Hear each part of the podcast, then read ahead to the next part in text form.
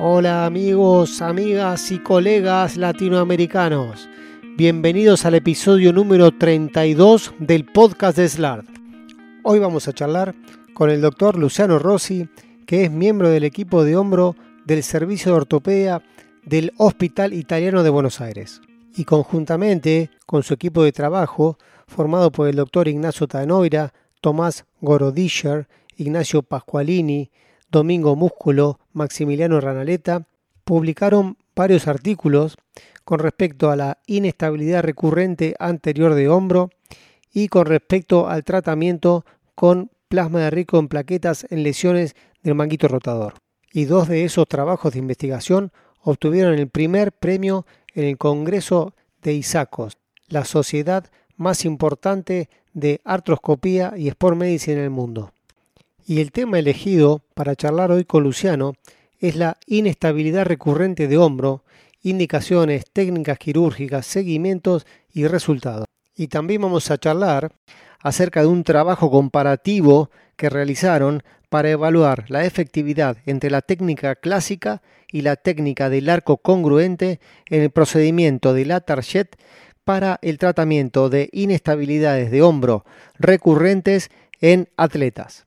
Hola Luciano, Sebastián Orduna te saluda y en nombre de toda la comunidad SLAR te queremos felicitar. Es un honor para nosotros que ustedes hayan obtenido ese premio tan importante y no tengo duda de que se lo merecen porque la verdad la forma de trabajar que tienen con tu equipo es extraordinaria. Hola Sebastián, bueno, muy buenos días, muchas gracias por tu invitación. Para mí la verdad que es un placer poder participar de este podcast y tener una charla con vos de temas que nos gustan. Ustedes realizaron dos trabajos, eh, incluyendo a pacientes con inestabilidades recurrentes de hombros en atletas. Entonces, contame por qué decidieron hacer este trabajo, eh, qué tipo de trabajo hicieron y, bueno, después vamos a ir hablando de los resultados y las conclusiones. Eh, el, trabajo que presentamos ahora en ISACOS, que fue uno de los ganadores, es un trabajo donde nosotros evaluamos a largo plazo los resultados de la cirugía de la Target en arco congruente, que es una de las dos maneras de hacer la cirugía de la Target.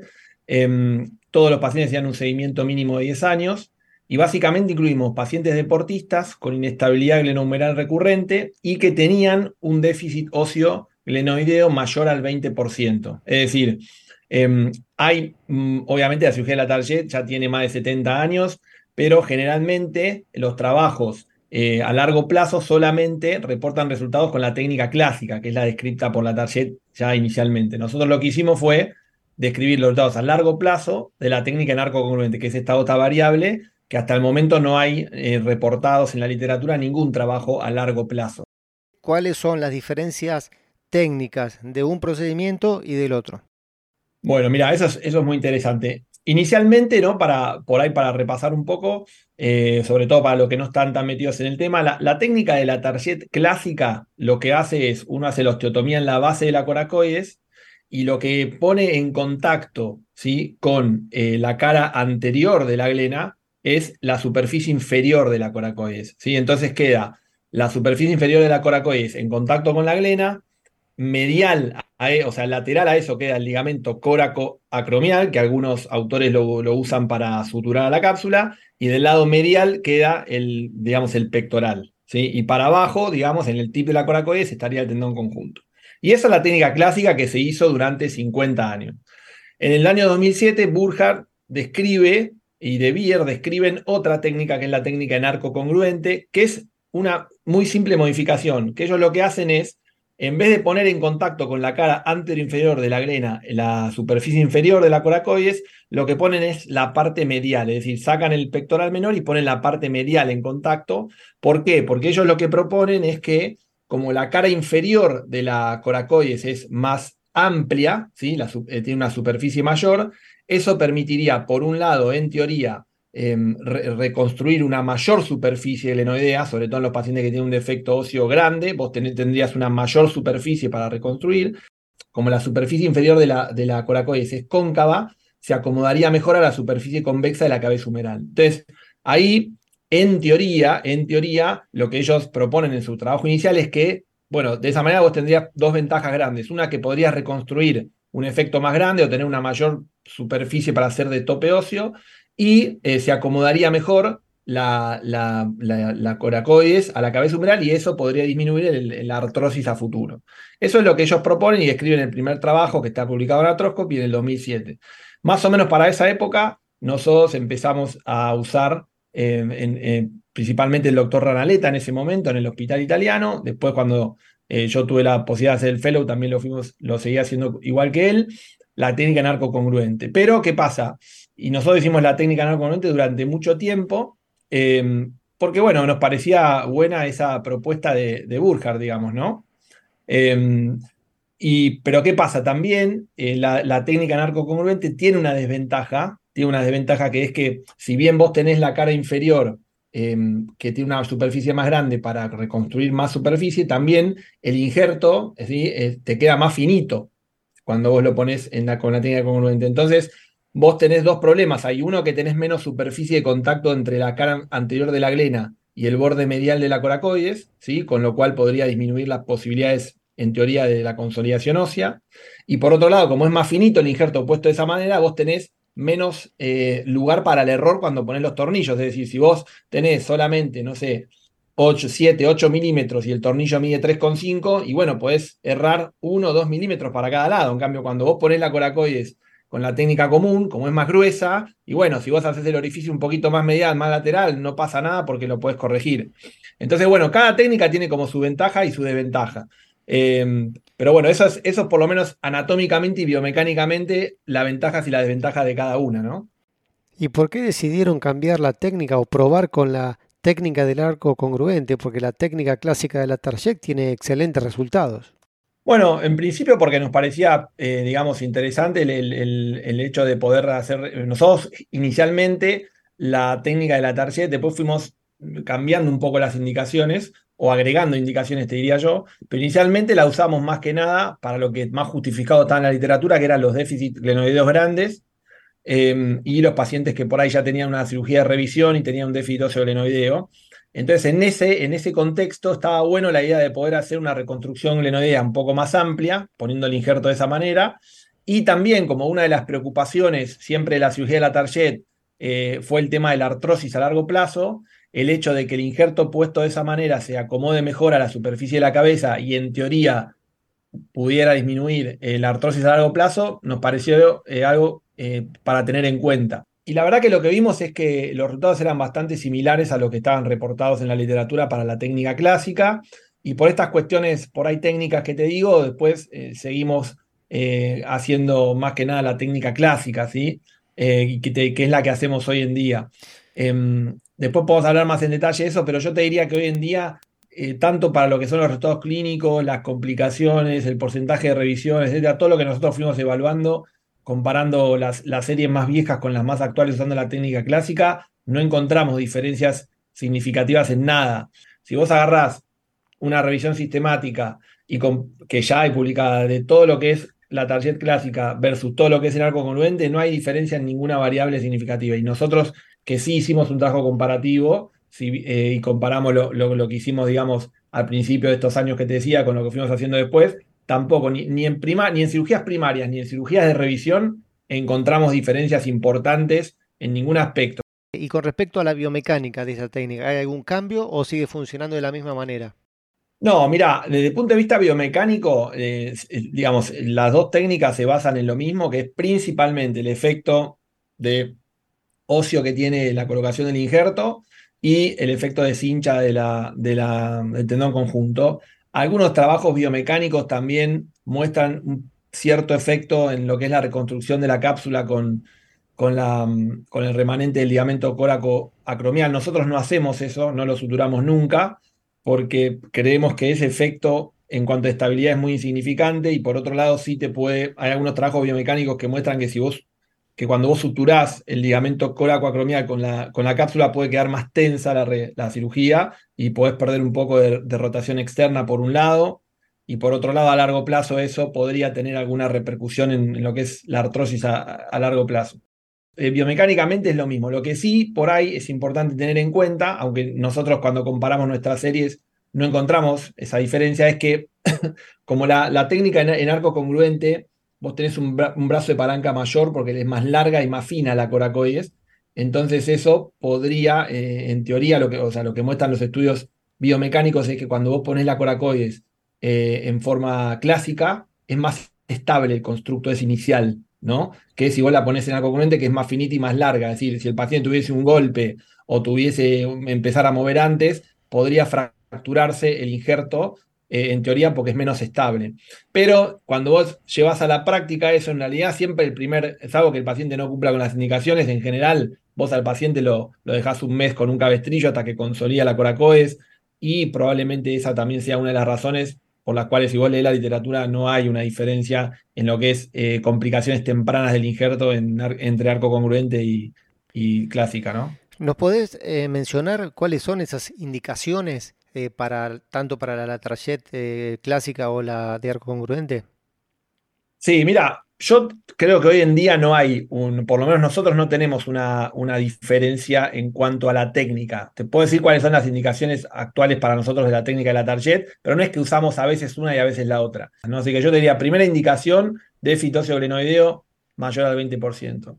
Segunda indicación, que la, las reparaciones de partes blandas tienen muy malos resultados y la Latarjet no, es todo lo que son las cirugías de revisión. El paciente que tiene una eh, reparación de Bancard, ya sea em, abierta o artroscópica y falla, si vos le haces una nueva reparación de Bancard o le haces una nueva reparación de Bancard con remplissage, tiene un montón de eh, recidiva, ¿sí? por arriba del 20-25% según el estudio que leas y, muy, y aparte tienen muy poco eh, porcentaje de retorno al deporte al mismo nivel los pacientes. O sea, la cirugía de revisión artroscópica tiene muy malos resultados deportivos, funcionales.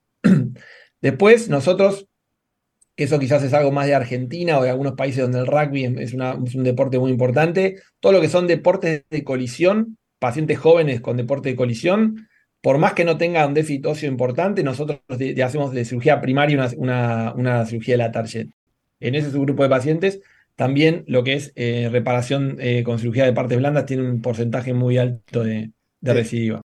Me gustaría ampliar un poco más de este tema, porque cualquier congreso que vamos o hay múltiples artículos publicados que hablan de que la cirugía artroscópica de partes blandas es una excelente cirugía con excelentes resultados y es de primera elección para este tipo de pacientes. ¿Vos qué opinas con respecto a eso? Sí, mira, eso es un tema controvertido, pero bueno, nosotros fuimos ya haciendo varias publicaciones sobre ese tema. Mira, primero lo que, lo que encontramos es que hay tres cosas que son las más importantes. Dentro de todos los factores de riesgo, son las más importantes. Uno es la edad del paciente, otro es el déficit óseo y otro es el tipo de deporte que hace el paciente. Esas son las tres cosas determinantes, yo te diría. El resto son importantes, pero están en un segundo plano. Entonces, ¿Qué pasa? Los jugadores de rugby ¿sí? tienen las tres cosas, es decir, son habitualmente pacientes jóvenes, generalmente menos de 25 años, que ya de por sí es un factor de riesgo eh, solitario de, recurrencia, hacen deportes de contacto, y no solo que hacen deporte de contacto, sino que hacen deporte de contacto en forma competitiva, porque eso también es otro tema. No es lo mismo, o sea, cuanto más estímulos tenés vos en la semana que puedan poner tu hombro en riesgo, ya sea un tackle, que se te caiga un, un jugador arriba, un golpe contra el piso, un choque contra otro jugador, etcétera, más chances tenés de tener un episodio. O sea que son la edad, el tipo de deporte, que lo hacen en forma competitiva, em, y entonces todo eso lo que hace es que los pacientes tengan mucho riesgo. Cuando nosotros comparamos en la cirugía de, de eh, primaria en pacientes que hacían distintos deportes de contacto, lo que vimos es que había, hay, tres, hay dos deportes en realidad que claramente tienen más riesgo. Uno son las artes marciales y otro es el, el rugby. Ese es su grupo de. Haciendo la misma técnica quirúrgica, poniendo los mismos arpones, todo igual, ¿sí? Eh, pero comparando pacientes de la misma edad, todo, del mismo nivel competitivo, pero cambia solamente el deporte que hacen. Bueno, claramente los pacientes de cirugía de banca primaria tienen eh, hasta un 20-25% con un seguimiento promedio nada más de 4 años, no es que a los 10 años, o sea que puede ser aún mayor. Y eso, cuando vos lo comparás con la cirugía de la Target, baja cuatro veces. O sea, el paciente, cuando voy a hacer una cirugía de la target como cirugía primaria, tiene cuatro veces menos recurrencia y eh, cuatro veces menos cirugía, necesidad de hacer una cirugía de revisión.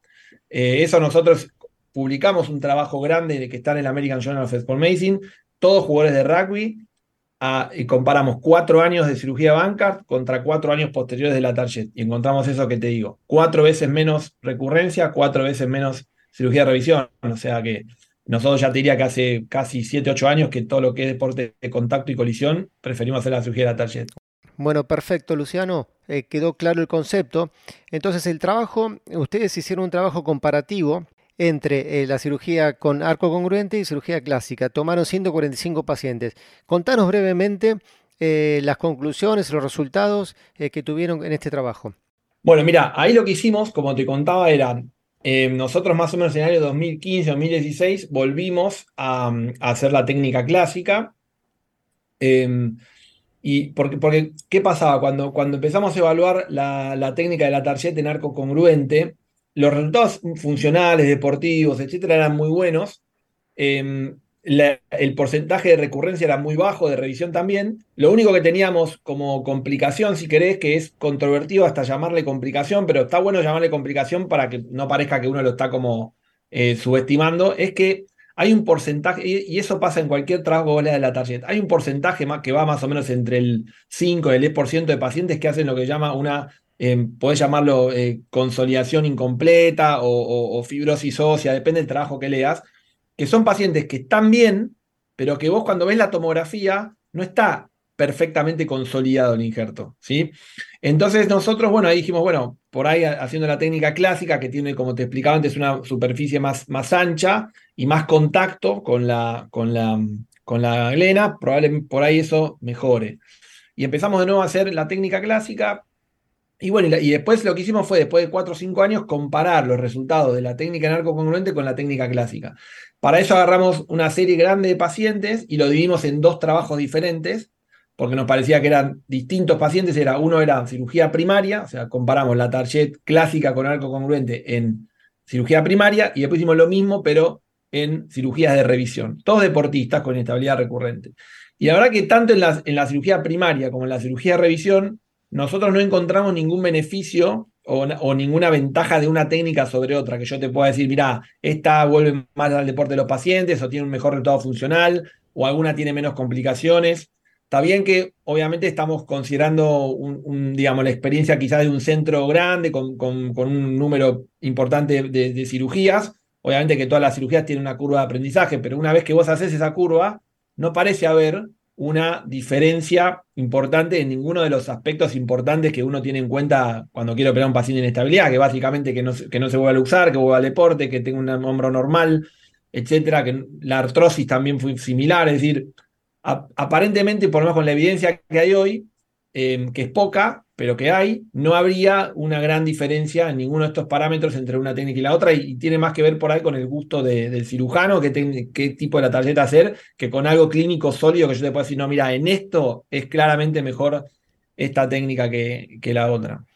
Y cuando hablas de complicaciones, eh, ¿qué, ¿qué, incidencia de reluxación o de recidiva hay con respecto a la tarjeta en primaria y la tarjeta en revisiones? Bueno, mira, esa, esa pregunta está buenísima. Primero y principal, yo creo que la gran ventaja que tiene la cirugía de la tarjeta hoy en día, comparado con cualquier cosa, con la cirugía de Bancar, con la cirugía de Bancar, con Remplizar, con lo que vos quieras, es que ese, el porcentaje de, recurrencias es muy bajo, incluso a largo plazo. ¿sí?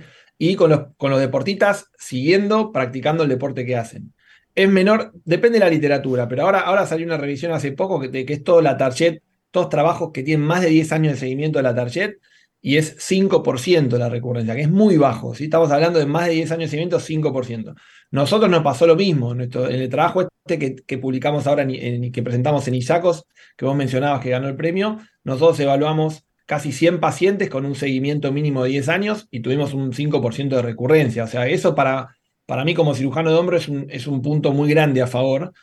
Hoy en día hay, empiezan a aparecer algunos estudios en pacientes que tienen lo que llaman un déficit óseo subcrítico, que algunos proponen hacer cirugía de Bancard y remplissage y, muestran buenos resultados también a corto plazo. Pero bueno, eso lo que le falta es ver qué pasa dentro de 10 años. Pero bueno, quizás esa también pueda ser una buena alternativa, eh, que, que, sería un intermedio entre una cirugía de Bancard sola y una cirugía de la Target, hacer una reparación de banca y un emplizage. Pero eh, hoy en día, con lo que hay hoy en día de evidencia a largo plazo, creo que eso es una gran ventaja. Y lo mismo con las revisiones, porque obviamente que la complicación principal que te lleva a reoperar un paciente es la recurrencia. y al, ser tan baja la recurrencia, igual de baja termina siendo también eh, las revisiones. ¿Qué complicaciones tuvieron en la cirugía de la Target y qué complicaciones hay descritas en la literatura? Muchas de ellas, la mayoría te diría, en general no requieren una operación, como puede ser alguna, em, algún compromiso neurológico transitorio, eh, alguna infección de la herida. Em, esto que te digo a veces que puede ser que el injerto en la tomografía no se vea del todo consolidado, pero muchas veces eso no muchas veces, la mayoría de las veces no se correlaciona con una, eh, digamos, alteración clínica.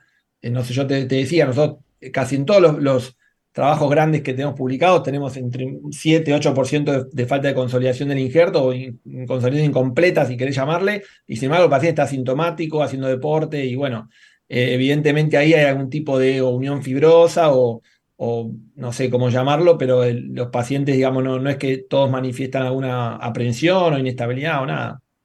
Hay una técnica que está descrita que es solamente la colocación de injerto de cresta en lugar de colocación de injerto de la coracoides.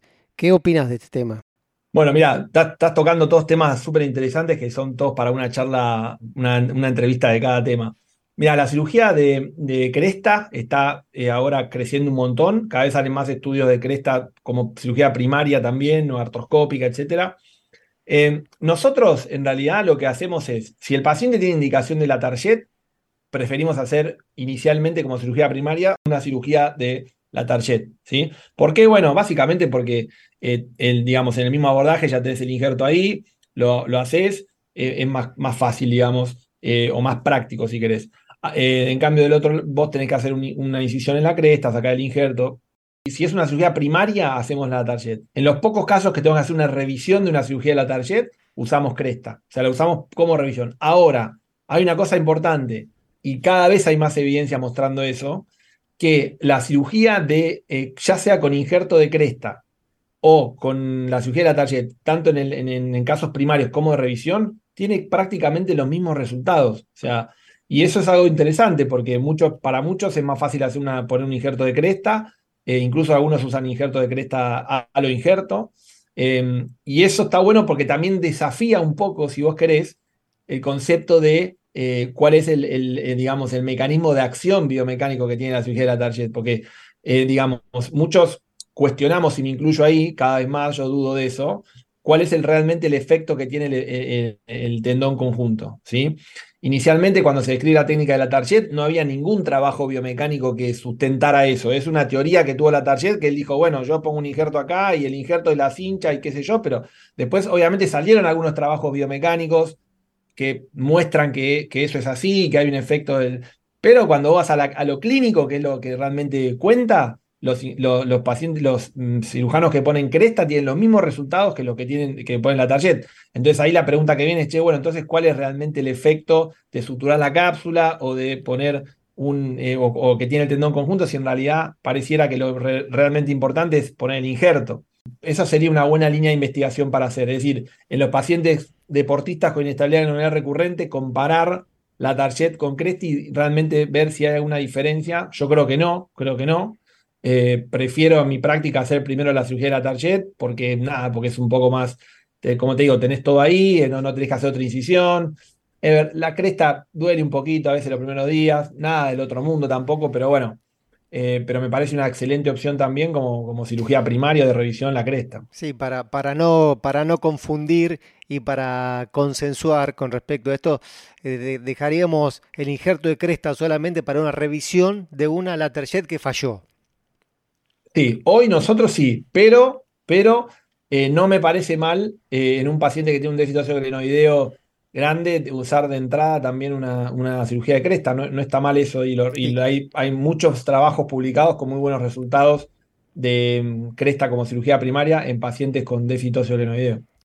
Me gustaría que aclaremos un poco más con respecto a las complicaciones o a los resultados a largo plazo comparativamente las cirugías de partes blandas con la cirugía de la target? La, diferencia también entre lo que es una reparación de partes blandas y lo que es la, cirugía de la target o cualquier reconstrucción en realidad con injerto óseo es que es muy importante evaluar los resultados. ¿Por qué para mí este, este estudio fue muy importante? Obviamente como, como primera primera aproximación, cualquier estudio que tiene un seguimiento largo es importante porque hay muchas complicaciones, sobre todo, que se van desarrollando a medida que pasa el tiempo. Pero lo más importante, inestabilidad, que es la recurrencia, este trabajo lo que muestra el, la tarjeta a largo plazo, vos ese 5% de recurrencias se mantiene a lo largo del tiempo. Es decir, los pacientes habitualmente se luxan los primeros dos o tres años y después casi no cambia la recurrencia. Es decir, nosotros no tuvimos a partir del tercer o cuarto año casi recurrencias en los pacientes de la tarjeta. ¿Por qué? Bueno, porque algunos que tienen puede ser, por ejemplo, porque no consolidó un injerto, tuvieron alguna complicación relacionada al injerto, lo que sea. Pero después, una vez que consolida y está todo bien, es muy, muy excepcional que, el paciente va a luxar. En cambio, y ese es un trabajo que, ahora publicamos también en el American Journal of Sport Medicine, nosotros evaluamos que lo publicamos este año, los resultados a 10 años de la cirugía de banca artroscópica. ¿sí? Todos pacientes sin déficit, todos, o sea, indicación clásica de cirugía de banca. ¿Y qué pasa?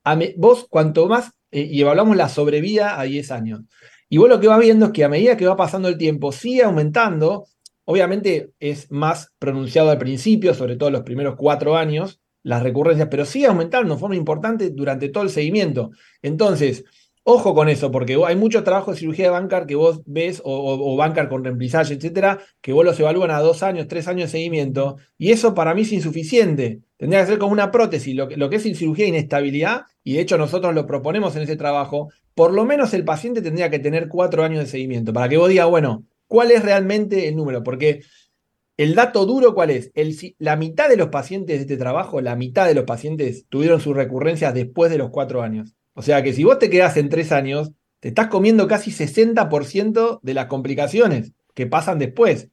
Obviamente que eso va bajando un poco en la velocidad. Si vos comparás la velocidad de los primeros cuatro años con los últimos seis, la mayoría de las, de las recurrencias son los primeros cuatro, pero el 50%, o sea, la mitad de las complicaciones pasan después de los cuatro años de las recurrencias. Y eso con la, la target no pasa. O sea que eso para mí también es una ventaja grande de la cirugía de reconstrucción pero quiero que aclares cuáles son las indicaciones para ustedes para una cirugía de partes blandas, banca artroscópica, una cirugía de la target o, o bancar más reemplissage.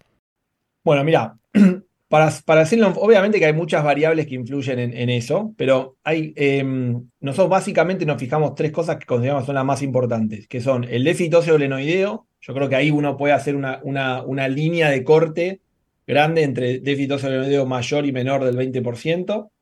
Entonces, la cirugía del de, paciente que tiene un déficit óseo glenoideo mayor al 20%, a la mayoría le hacemos una cirugía de, la target. Diría que por arriba de eso, independientemente de, si es un deportista, del tipo de deporte, la edad, etcétera, a la mayoría le hacemos una cirugía de la target. Por abajo del 20% hay que, hay que ver mucho la edad del paciente, el tipo de deporte que hace y en qué forma hace ese deporte. Si el, paciente es un deportista de colisión o tiene una cirugía de partes blandas fallida, ¿sí? Eh, o, y es un paciente joven, ¿sí? reúne alguna de esas tres características o las tres, nosotros preferimos hacer em, la cirugía de eh, la target.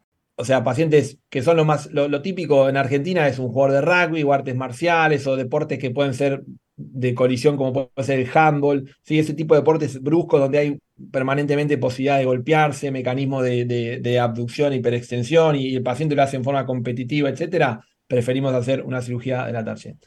Después, em, para todo lo que son los deportes que no son de contacto, ¿sí? Em, lo que, y el paciente tiene su primer episodio o tiene uno o dos episodios sin déficit óseo importante y es una lesión principalmente de partes blandas, ahí hacemos una cirugía de Bancard. ¿Sí? Y después yo te diría que lo que menos hacemos es lo que es bancar con reemplazaje. Ahí, eh, para mí, la indicación es muy específica y tiene, y tiene que ser un paciente también de las mismas características que el anterior, es decir, sí, que no hace un deporte de contacto o de colisión, que eh, es un paciente que tiene una lesión principalmente de partes blandas, pero que tiene asociada una lesión de Hill-Sachs, que vos la ves que es ancha o que es medial, algunos la llaman enganchante, hay maneras de medir lo que es una lesión enganchante u, off-track, pero básicamente el concepto es que tenga una lesión de Hill-Sachs amplia, ¿sí? ancha o, y medial cerca de la glena, que vos pienses que eso puede tener un riesgo de engancharse y que es insuficiente hacer una reparación de banca, en ese, caso está bueno para nosotros agregar un reemplissage en la cabeza del húmero. Básicamente ese es el concepto. Cirugía de deportista de colisión de citosolenoideo o cirugía de revisión, ¿sí? paciente de riesgo, nosotros preferimos la target. Paciente que no, es un no hace un deporte de riesgo, que hace un deporte por ahí más recreativo, pero que es un paciente joven y que tiene indicación de cirugía, cirugía de banca. Y el tipo que tiene una lesión de, de enganchante, le, agregamos en la cirugía de reemplazaje. Con respecto al posoperatorio, dos preguntas. Una, ¿tuvieron alguna diferencia con respecto a la limitación de la rotación externa o dolor con respecto a las, a las cirugías artroscópicas, partes blandas y la target? Y em, si es un poquito más agresivo con la target que con la banca, eh, con respecto a alguna protección, algún cabestrillo o alguna limitación en, en, en la movilidad posoperatoria. Mira, el postoperatorio nosotros es bastante similar, lo, sea una cirugía de partes blandas o, la tarjeta. Habitualmente lo que hacemos en forma resumida es el primer mes, el paciente está con el cabestrillo. Obviamente que ya el primer día mueve el codo, mueve la mano, mueve la muñeca, puede comer, usar una compu, escribir, etcétera, pero tratar de tener el hombro tranqui, un mes. Y ahí ya empezamos con la rehabilitación. Te diría que el primer mes, mes y medio, la mayoría de los pacientes jóvenes deportistas recuperan lo que es la movilidad completa. Eh, y después de, ahí ya iríamos más o menos dos meses y medio, empezamos todo lo que es fortalecimiento muscular en forma progresiva. Y eh, habitualmente al cuarto, quinto mes ya empezamos con lo que es el retorno al deporte, obviamente primero controlado, es decir, el paciente empieza a hacer los gestos técnicos relacionados a su deporte, cada vez en forma más agresiva, a medida que va tolerando. Y en promedio, la mayoría de los, estudios que tenemos nosotros, tanto en partes blandas como la target, el paciente al quinto mes está volviendo a hacer un deporte de alta demanda. Obviamente que todo lo que es running, bici, ese tipo de deporte, gimnasia, eso mucho antes, ¿no? A los dos, tres meses ya lo están haciendo. Pero si vos querés el más exigente, querés el rugby, bueno, el rugby, el promedio nuestro de retorno al deporte es entre los cinco y los seis meses. Obviamente ahí tenés algunos grises, como siempre, porque tenés el Puma, que, está todos los días metido en el gimnasio, doble turno, con todo un séquito de kinesiólogos y gente ayudándolo, y tenés el tipo que labura y estudia y va al kinesiólogo cuando puede, y ahí, no, digamos, no hay algo tan tajante.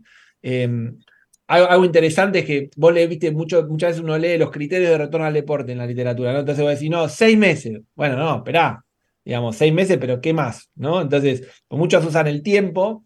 Bueno, vos tenés que tener en cuenta cuándo el paciente no le duele más cuándo tiene movilidad completa, cuándo recupera la fuerza, cuándo empieza a hacer los gestos deportivos sin dolor, sin limitación. Bueno, todo eso es mucho más importante que el tiempo, digamos. Nosotros no usamos el tiempo como un criterio. Yo no es que te digo, no, a los seis meses vuelve, porque tengo pacientes que están perfectos a los cuatro, y si está perfecto a los cuatro, que vaya a los cuatro.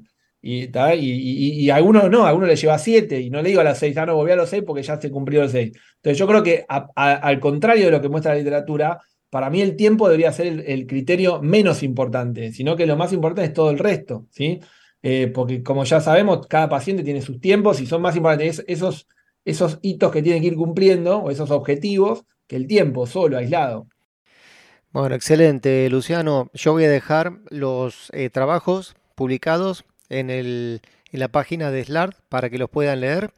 Yo te agradezco muchísimo el tiempo, creo que hablamos de todos los temas, quedaron los, todos los conceptos que queríamos que queden en este episodio.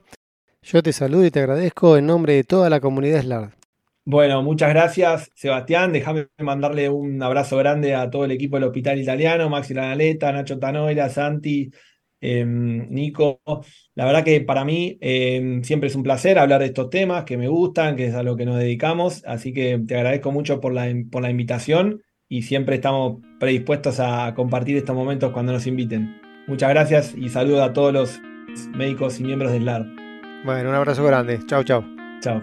Bueno, amigos, amigas y colegas latinoamericanos, espero que hayan disfrutado de esta charla con el doctor Luciano Rossi, que hayan quedado claros los conceptos con respecto a la inestabilidad recurrente de hombro. Los espero en el próximo episodio de este podcast de SLAR. Sebastián Orduna.